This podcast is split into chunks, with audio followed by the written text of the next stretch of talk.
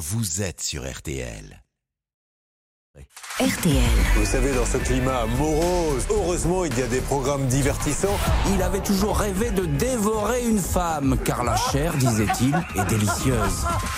Ah, il plaisante pas Et on remercie Jean-Alphonse, qui fait un carton, ceci étant dit. Ah bah moi, je suis fan également. Vous aussi, vous êtes fan de Jean-Alphonse Richard? Alors ne ratez pas l'heure du crime, du lundi au vendredi à 14h30 sur RTL. RTL dimanche soir. Grand jury, le MAG, avec Vincent Parisot. Le grand jury, le MAG, avec une première bougie pour les députés. LR à la manœuvre, François Bayrou au grand jury et le salon du Bourget à l'heure de la guerre et du réchauffement climatique. Voici le programme. Grand jury, le MAG, Vincent Parisot.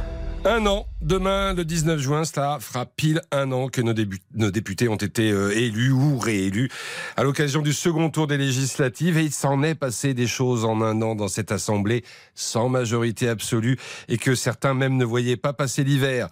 12 49 3, 17 motions de censure et une bataille des retraites sans vote sur le texte lui-même. Bref, une année très agitée et RTL a donc voulu la rembobiner avec l'un des 89 députés RN qui compose donc depuis 364 jours exactement cette assemblée du Palais Bourbon.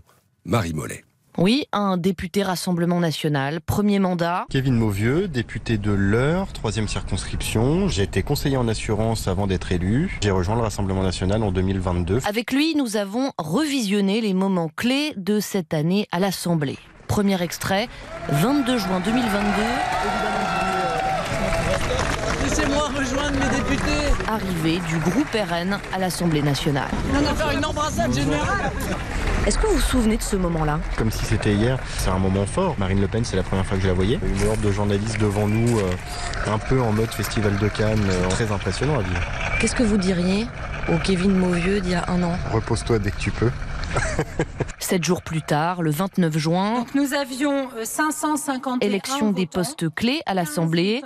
Deux députés RN sont élus euh, vice-présidents de l'Assemblée nationale Monsieur Sébastien Chenu et Madame Hélène Laporte. avec les voix de certains élus de la majorité. De façon un peu naïve, on se dit bon, en fin de compte, les autres partis, ils jouent le jeu.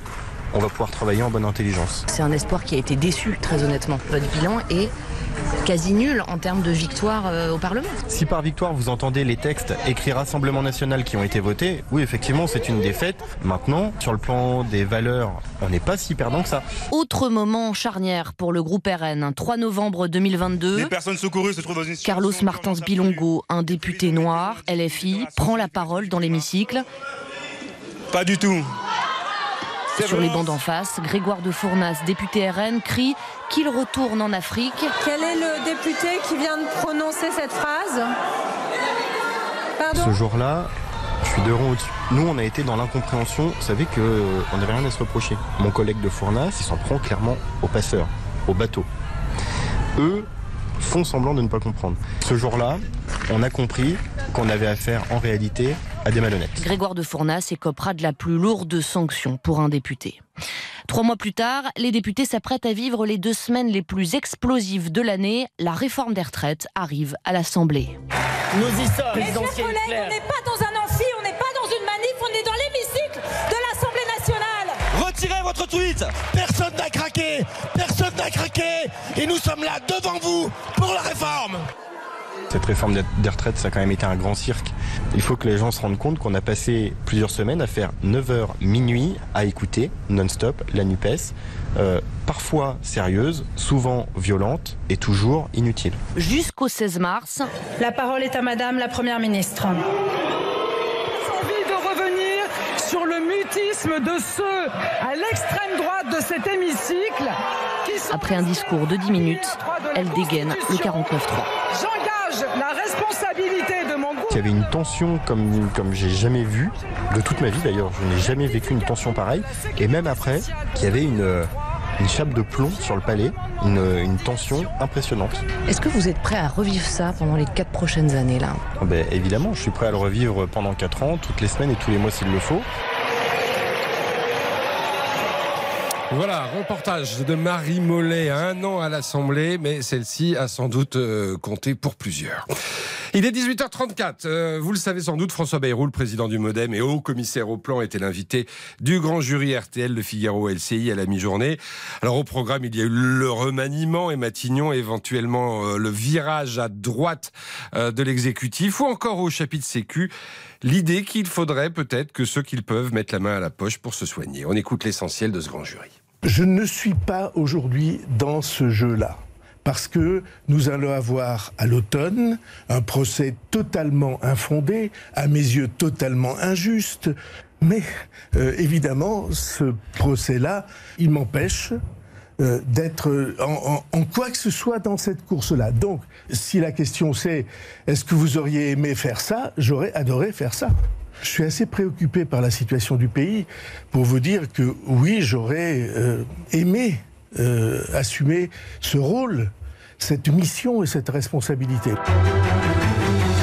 Je reviens sur la liberté de parole que vous avez exprimée vis-à-vis euh, du remaniement. On vous a entendu cette semaine dans le Figaro. Vous avez posé une sorte de veto à une alliance avec la droite qui, selon vous, décentrerait la majorité. Non, non, non, Est-ce que vous pouvez nous, nous, préciser Non, non, non, non. Euh, ces propos C'est extrêmement clair. Est-ce que la droite n'est-elle pas finalement la seule force avec laquelle aujourd'hui Emmanuel Macron peut s'allier pour s'assurer une majorité stable et solide Il y a deux choses différentes dans cette question. La première, tout le monde parle d'un virage à droite. Je suis opposé au virage à droite comme à gauche.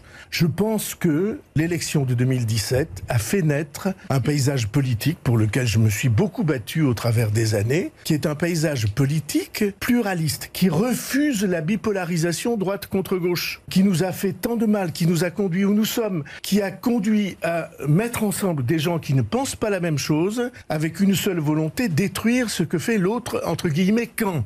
C'est ridicule, c'est néfaste pour le pays. Grâce à l'élection de 2017 et au combat antérieur, nous avons construit un socle central à partir duquel on peut nouer des dialogues, des alliances. Moi, j'ai jamais été partisan d'une santé ou d'un accès à la santé totalement gratuit. C'est pas très facile à dire, mais je pense que une petite participation de ceux qui peuvent. Je fais la différence entre ceux qui peuvent et ceux qui ne peuvent pas. Une petite participation de ceux qui peuvent. Monsieur Bayrou, ceux qui peuvent ont une mutuelle. Euh, serait juste. Oui, oui. On va vers une société dans laquelle tout est gratuit. On est dans un pays qui est le pays du monde offre à ses concitoyens la prise en charge la plus large de tous les aspects de la vie. L'éducation gratuite, quasiment, de la maternelle à l'université, la santé gratuite, la retraite garantie à tous, le chômage garanti à tous. Un certain nombre de courants politiques disent mais il faut que les transports soient gratuits. Or, ça n'est pas viable dans le long terme si nous avons la démographie effondrée qui est la nôtre. Ça veut dire que sur la sécurité sociale, par exemple, vous êtes pour une forme de reste à charge, quelles que soient les dépenses, pour que les gens payent quelque chose à partir du moment où ils font appel à la sécurité sociale. À partir du moment où ils en ont les moyens. Il y a des économiquement faibles, il y a des gens qui sont en situation difficile. Mais je suis absolument certain que sur un certain nombre de sujets, faudra, si l'on veut retrouver l'état du pays, faudra avoir le courage de dire que oui, une petite participation, ça permettrait par exemple de régler la question du prix de la consultation. Voilà donc pour ce grand jury de François Bayrou, le président du Modem, également haut commissaire au plan. Et on y revient avec ses intervieweurs. Damien Fleureau pour TF1 LCI. Bonsoir. Jim Jarassé du Figaro est avec nous. Bonsoir, Jim. Bonsoir. Et puis pour RTL, Marie-Pierre Haddad d'RTL.fr. Bonsoir. Et Olivier Boss d'RTL qui a évidemment euh, mené les débats. Euh, Olivier, François Bayrou, centriste, il est centriste, il reste. Et, et puisque c'est dans l'air, et puisqu'on en parle, il dit clairement non, je ne veux pas d'un virage à droite. Oui, on avait euh, aujourd'hui un François Bayrou franchement en pleine forme, mais c'est normal, puisque c'est euh, l'heure des grandes manœuvres autour du président de la République sur un futur remaniement euh, assez probable, et peut-être d'un changement de, Premier ministre. Et on a vu et on a entendu un François Bayrou qui dit très clairement ce qu'il veut, un changement de Premier ministre, un changement de gouvernement, gouvernement trop faible. Il décrit le poste de Premier ministre idéal qui correspond absolument pas à Elisabeth Borne et ça pourrait lui correspondre. Ouais, mais il dit, en gros, le Premier ministre idéal, ça serait moi, mais moi, je ne peux pas parce que j'ai ces casseroles euh, judiciaires oui. liées aux assistants parlementaires. Il dit je suis hors jeu et c'est mieux comme ça, ça me permet d'avoir une liberté de parole. Et c'est vrai qu'il canarde un peu dans, dans, tous les sens. François Bayrou, il n'a pas changé finalement d'avis. Hein. Il n'était déjà pas pour que Emmanuel Macron nomme Elisabeth Borne euh, au début de son, son quinquennat. Mais c'est vrai qu'il estime que les faits lui donnent toujours raison et il veut ancrer cette idée qu'il y a eh bien, des accords à faire, peut-être avec la droite, mais euh, pas un changement de Premier ministre avec un LR à Matignon. Oui, c'est là où il y a quelque chose qu'on a peut-être parfois un petit peu de mal à comprendre. Je dis, je ne veux pas de virage à droite, mais en même temps, on peut imaginer d'élargir la majorité côté LR. Ah oui, c'est une extension, parce qu'il y, a, il y a quand même un problème, et ça, euh, François Bayrou peut pas le nier, c'est que ça reste une majorité relative aujourd'hui pour Emmanuel Macron, et ça reste un problème pour le reste du quinquennat. Donc il faut bien trouver des solutions, et effectivement, la solution pourrait être de trouver quelques députés LR. Ça, ça gêne pas trop euh, François Ça s'appelle du débauchage. Mais attention, bah, c'est ce qu'a déjà fait Emmanuel Macron, hein, mmh. euh, et régulièrement. Mais là, la, la mise en garde de François Bayrou, c'est sur le poste de Premier ministre. En clair, qui a sinon de l'influence, en tout cas du pouvoir. Et là, très clairement, il veut pas de LR, il veut pas de quelqu'un qui vienne même de la droite. Euh, voilà, il veut garder lui le poids qui est le sien, qui est celui du MoDem dans le système euh, d'Emmanuel Macron. Donc, On sent par exemple LR, que le Premier ministre idéal, ça pourrait être Richard Ferrand dans l'esprit dans, de, de, François Bayrou Richard Ferrand, justement, euh, dans une interview au, au, Figaro ce matin, fait un appel, lui, à l'union nationale, oui. c'est-à-dire à, l'élargissement de la majorité, à la fois sur son flanc gauche, mais aussi euh, à droite. On sent que François Bayrou n'est pas totalement hostile à cette, ah bah, à cette stratégie. Même il, il, dit on ne saurait mieux dire. Il le dit euh, clairement. Alors, il y a un autre dossier qui a été évoqué, on l'a entendu par François Bayrou, c'est celui de la sécurité sociale. Et là, il dit, et ça c'est assez nouveau quand même, en tout cas exprimé ainsi, que euh, ceux qui ont les moyens euh, devraient payer un peu plus que ce qu'ils payent ou ne payent plus d'ailleurs aujourd'hui. Ça, c'est un sujet hyper sensible.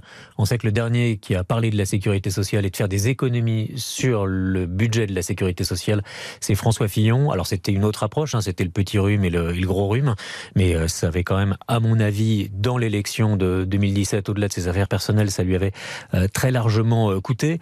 François Bayrou va sur un sujet qui va faire réagir, beaucoup réagir, parce qu'il touche à un principe qui est celui de la sécurité sociale et auquel les Français sont, sont hyper attachés. Après, euh, c'est un vrai débat, c'est-à-dire est-ce qu'il faut payer un petit quelque chose ou quelque chose pour ceux qui en ont les moyens à partir du moment où, par exemple, vous allez voir le médecin?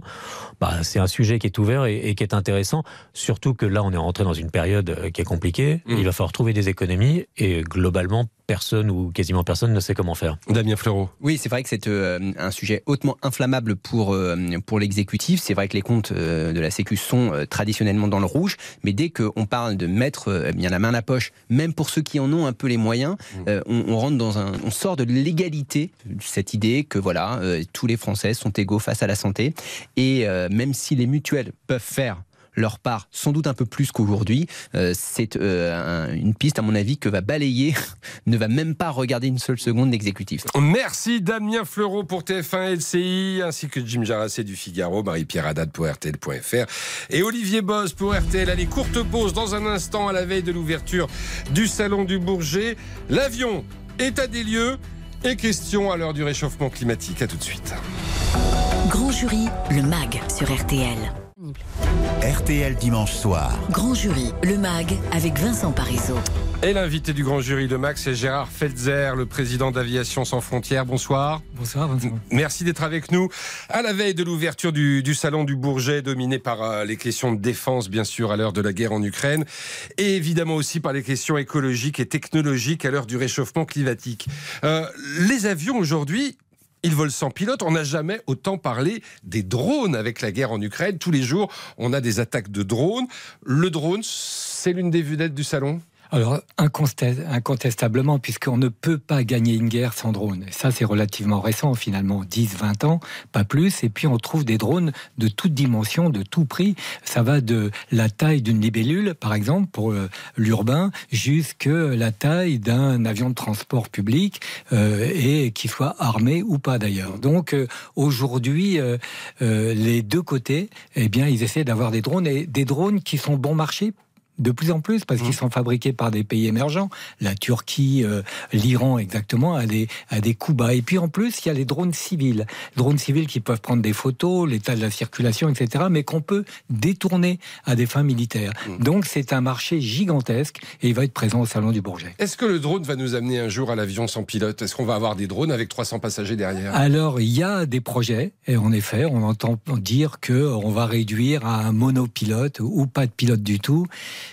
je me pose quand même la question de savoir si les passagers seront d'accord pour monter dedans, Hmm. d'une part, et puis d'autre part, euh, regardez l'accident euh, qui s'est bien terminé euh, sous Lee, euh, sous Berger, euh, qui s'est posé dans la baie d'Hudson. Hmm. Jamais un logiciel n'aurait choisi cette solution alors qu'elle a sauvé 150 passagers. Alors on parle aussi beaucoup en ce moment, et j'imagine que ça va être le cas au salon, des avions de chasse de la cinquième génération. Qu'est-ce que c'est? Alors, le meilleur avion du monde. chaque constructeur, chaque pays dit on a le meilleur avion du monde. La preuve, on est dans la cinquième génération. C'est un critère américain avant tout. Ça veut dire est- que le Rafale, il n'est il est pas dans la cinquième génération Il est peut-être pas, mais il les vaut largement, euh, comme l'Eurofighter d'ailleurs. Donc euh, cette nomenclature, elle est faite pour vendre, c'est du marketing. Alors, le salon de l'aéronautique, c'est aussi celui du business, bien sûr. Euh, on attend des annonces de commandes, voire des méga commandes. Il n'y a, pas si longtemps, il y a, il y a Ryanair qu'on a vu acheter 300, 300 Boeing 737. Alors, O'Leary, qui est le patron de Ryanair, euh, il a dû avoir des prix béton euh, pour euh, récupérer ces avions qui avaient mauvaise presse, parce que je vous rappelle que le Boeing 737 MAX, euh, ben, il y a eu deux avions qui se sont crachés par défaut de conception, et ça c'est carrément impardonnable. Donc ils ont sur les bras des avions, des chaînes de production, il faut à tout, fait, à tout prix les larguer, et ils sont soldés, et je pense que Ryanair, euh, qui a déjà une flotte essentiellement de Boeing, euh, va être présent là-dessus. Il faut dire que depuis des années, il y a la lutte Airbus-Boeing, et qui s'accusent mutuellement d'avoir des subventions déguisées. C'est une éternelle euh, question, et en fait, il y a des émergents maintenant. Il y a les Chinois qui arrivent avec le moyen courrier, il y a Embraer qui a un très bel avion, et puis les Canadiens qui ont été rachetés par Airbus. Évidemment, on va parler de tout ça au salon à partir de demain. On va aussi parler de la prise de conscience du réchauffement climatique, de ses effets de plus en plus forts dans l'opinion. Il y a ce sondage IFOP dont on parlait dans le journal de 18h qui montre que les Français aiment l'avion, qu'ils ont conscience que ça pollue beaucoup, mais qu'ils croient en la technologie pour réduire son impact sur l'environnement. À se demander si on est schizophrène ou très optimiste. Alors je peux vous dire, je suis schizophrène, j'adore l'aviation et en même temps, euh, j'ai bien conscience qu'il faut faire quelque chose. Quand j'étais pilote sur 747, j'annonçais à mes passagers, très fiers, en disant, euh, voilà, on consomme euh, 6 litres au 100 par passager, c'est quand même pas mal. Et quand j'étais sur Airbus, c'était 3 litres, on a divisé par deux. On a fait des Au cours progrès. de votre carrière, Gérard dire combien avez-vous euh, consommé de litres de carburant? Alors j'ai fait le calcul, 20 000 heures de vol, 160 millions de litres à moi tout seul. Ça fait beaucoup. Donc euh, 160 j'essaie de me rattraper comme je peux. Donc je participe à euh, des colloques sur où j'interviens sur des solutions nouvelles, Mmh. sur l'avion nouveau. La dernière rupture technologique, ça a été le Concorde il y a bien longtemps. Mmh. Aujourd'hui, il faut une révolution technologique, une Ça veut dire que l'avion électrique, on n'y est pas, l'avion hydrogène. euh, alors on peut on peut prendre euh, au sérieux Airbus qui dit en 2035 on aura un moyen courrier, c'est-à-dire 1500 km en gros avec euh, 50 à 70 passagers en hybride, donc en électrique, Ouais. avec des hélices, etc. On peut les croire. Pour le long courrier, c'est quand même une autre histoire. Et, et on parle aussi euh, de SAF, c'est le carburant durable. Alors ça, qu'est-ce que c'est? Alors, le Sustainable Aviation Fuel, en anglais, ça veut dire que c'est du carburant, du kérosène de synthèse. Les Allemands, pendant la guerre, ont fabriqué euh, du carburant comme ça, pendant toute la guerre. Et donc, euh, et ça nécessite beaucoup d'énergie. Eux, ils faisaient ça avec de la houille. Aujourd'hui, on fait ça avec euh, l'énergie renouvelable. C'est-à-dire que vous prenez du CO2 dans les cheminées d'usine, vous le stockez, vous le mélangez à de l'hydrogène vert, fabriqué à partir d'énergie renouvelable, ça vous donne du kérosène, sauf que, sauf que c'est cinq fois plus cher. Ah, voilà. Et donc, effectivement, la question de savoir qui va payer est, est posée. J'ai encore deux questions. Est-ce que, selon vous, faut limiter les vols des jets privés? C'est dans l'air. Oh, ça se discute parce que les jets privés rendent quand même des services. Ça, ça peut choquer quand il y a quelqu'un qui est tout seul à bord. Ouais. C'est vrai que lui, c'est 100 litres au 100 par, par, par passager, mais euh, ce serait le, le premier créneau à utiliser le SAF. Ça va être un peu plus cher, mais après tout, ceux qui sont propriétaires d'avions d'affaires, Voilà. bon, ils sentiront pas la douleur. Donc, carburant durable pour les jets privés. Et puis, euh, un mot de l'idée de Jean-Marc Jancovici euh, de limiter à 4 le nombre de vols dans une vie. Alors, je pense que c'est un peu de la provocation, mais on en parle, donc c'est plutôt pas mal. Mais c'est totalement irréalisable. Vous savez, en Chine, on a des critères comme ça, on a un crédit.